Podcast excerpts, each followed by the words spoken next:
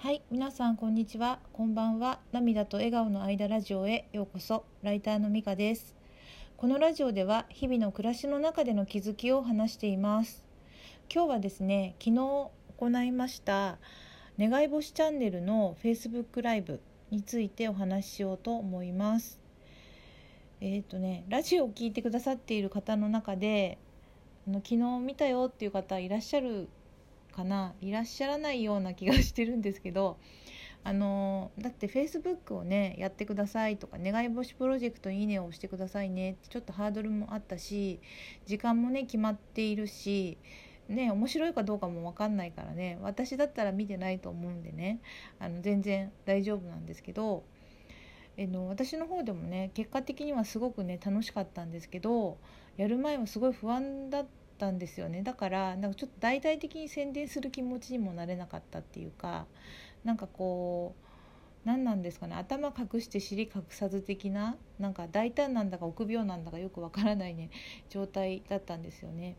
でもなんかすごくねやってよかったなと思ってすごく楽しかったんですね。でそうですね。なんかまあ楽しかったなっていう記憶もあるんですけど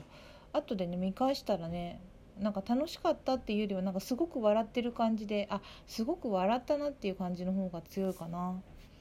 うん、でもなんかその笑ってたらなんかその友達とかは見てくれたんですけどなんかすごいねなんか笑ってたからこっちも楽しくなってきちゃったとか言ってくれる人が多くってあやっぱりなんかそうやって笑ってるってなんかこう人に伝染するのかなってちょっと思ってなんかうんなんか改めてやっぱり人が笑ってるっていいんだなってなんか思いました。でどうどうしようかなと思うんですけど一応ねあの見れるかどうかわからないし見たいかどうかもわかんないんですけどアーカイブこのラジオの、ね、概要欄に貼らせてもらおうかなと思います。でもしも気になる方はちょっと見てください。あのちょっと私フルネームとかあの顔とか出てます。ちょっと恥ずかしいけどまあそんなには多くの方も見ないと思うんでちょっと貼ってみますね。で,、えっと、で見てくださる方は今からね話す内容があのネタバレっていうかあの聞いてから見ると面白くないかもしれないからちょっとラジオ聞くのを一旦ストップしてもらってそっち見てもらってまた戻ってきた方がいいかもしれないですね。まあもちろんね別に内容分かってもいいよとかねアーカイブはもう見ないよっていう人はどんな感じだったのっていう人はこのまま聞いてください。ということでちょっとお話ししますと内容的にはねあのこの動画はテーマがね感謝なので、えっと、私は今一番感謝しているねやはり杉田洋平さんのことをお話ししました。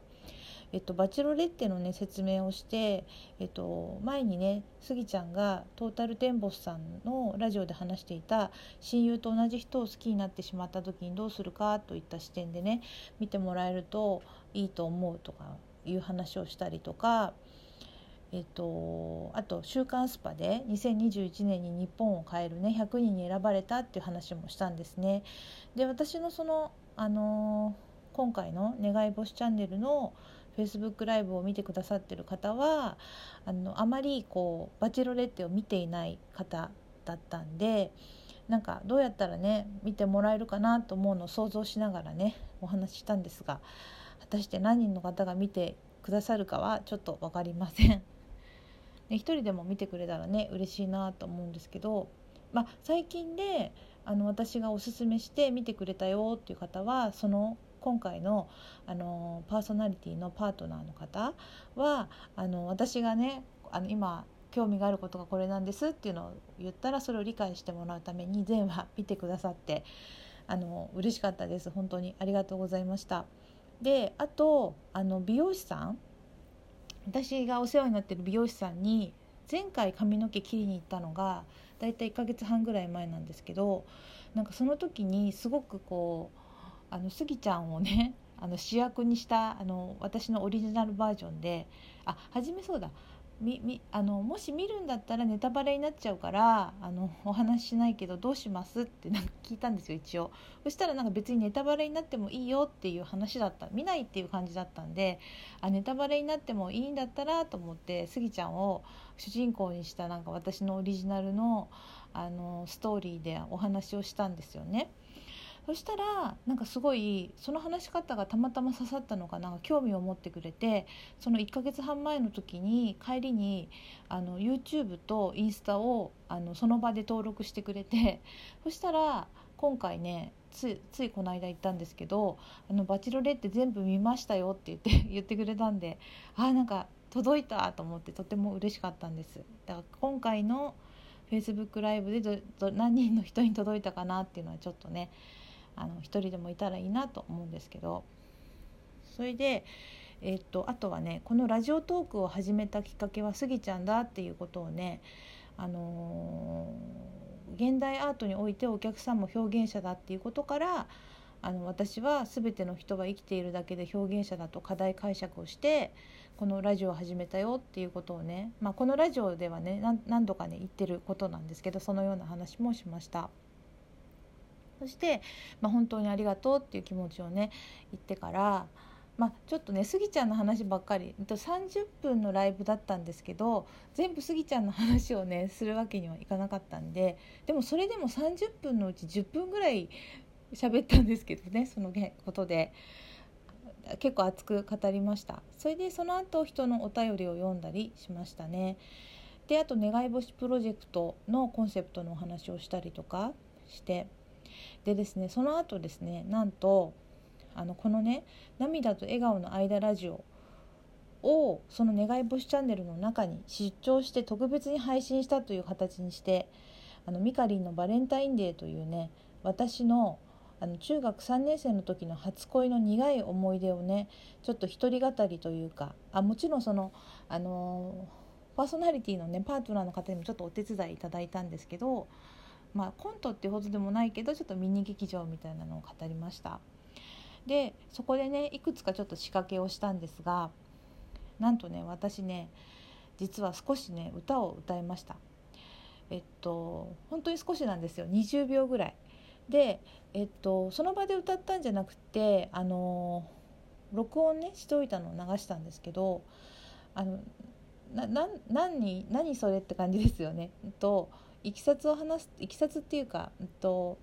えっと、一応そのお話の中に謎のカセットテープが出てきてそれを再生した時にあの流れる歌をスマホのボイスメモに録音して流したんですね。でその曲はあの愛子の「カブトムシ」のサビなんですけどであの実はねあのこれはまあ私のアイデアなんですね。でこの失恋話はねほぼね実話に近いんですけども実際にはねカセットテープにはあの TM ネットワークの「テレフォンライン」っていう曲が入ってたんですよ。知ってる方いらっしゃいますかね？ちょっと世代が皆さんと違うかもしれないんですけど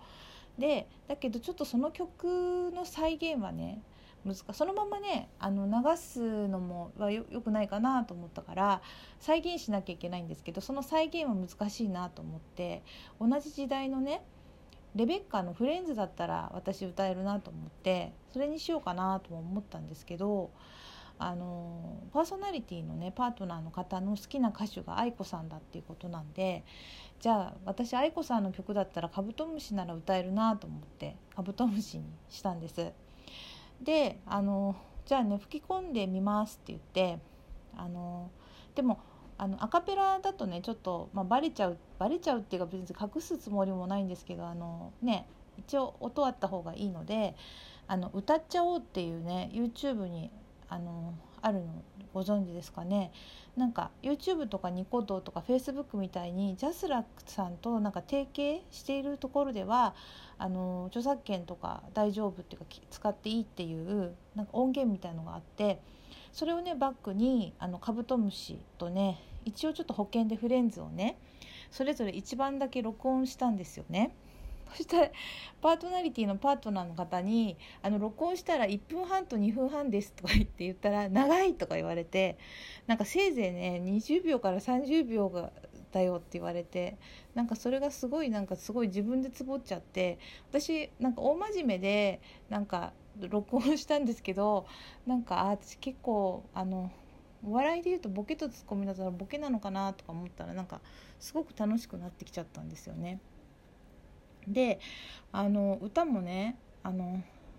え愛子流したんだと思ったとかなんか言われていい気いい気になっちゃったりねあまあもちろん短いフレーズだったからねまあ分かる人には分かるし誤解する人は誤解するぐらいになってちょうど良かったです。で衣装もねどうしようかなって思ったんですけど例のごとくね地味な服しか持っていないからと思ってでもなんかそうだと思ってなんかあのパーソナリティの相手の方があのパーカーを着るって言ったんでじゃあパーカーで揃えるかと思ってもうじゃあ思い切ってマゼンダのマゼンダの色のパーカーを着ちゃうぞと思ってそれ用意してきたらねただちょうどねラジオのロゴと色があってなんか良かったです。まあそんな感じでねすごい楽しめました。で最後のメッセージっていうかねあの一応なんか人は皆表現者だと思うのでなんか私も表現者の一人としてこれからも楽しみますということを言って終わったんですよね。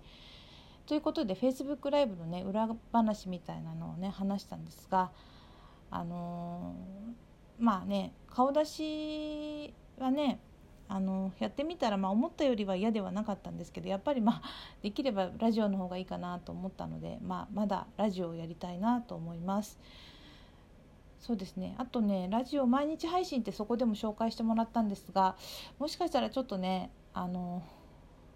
忙しい日とかちょっとだんだん2ヶ月続けたんでちょっともしかしたらお休みする日が今後あるかもしれないです。と言いながら毎日やるかもしれないんですけどもし今日ないなと思ったらそんなわけなのでよろしくお願いします。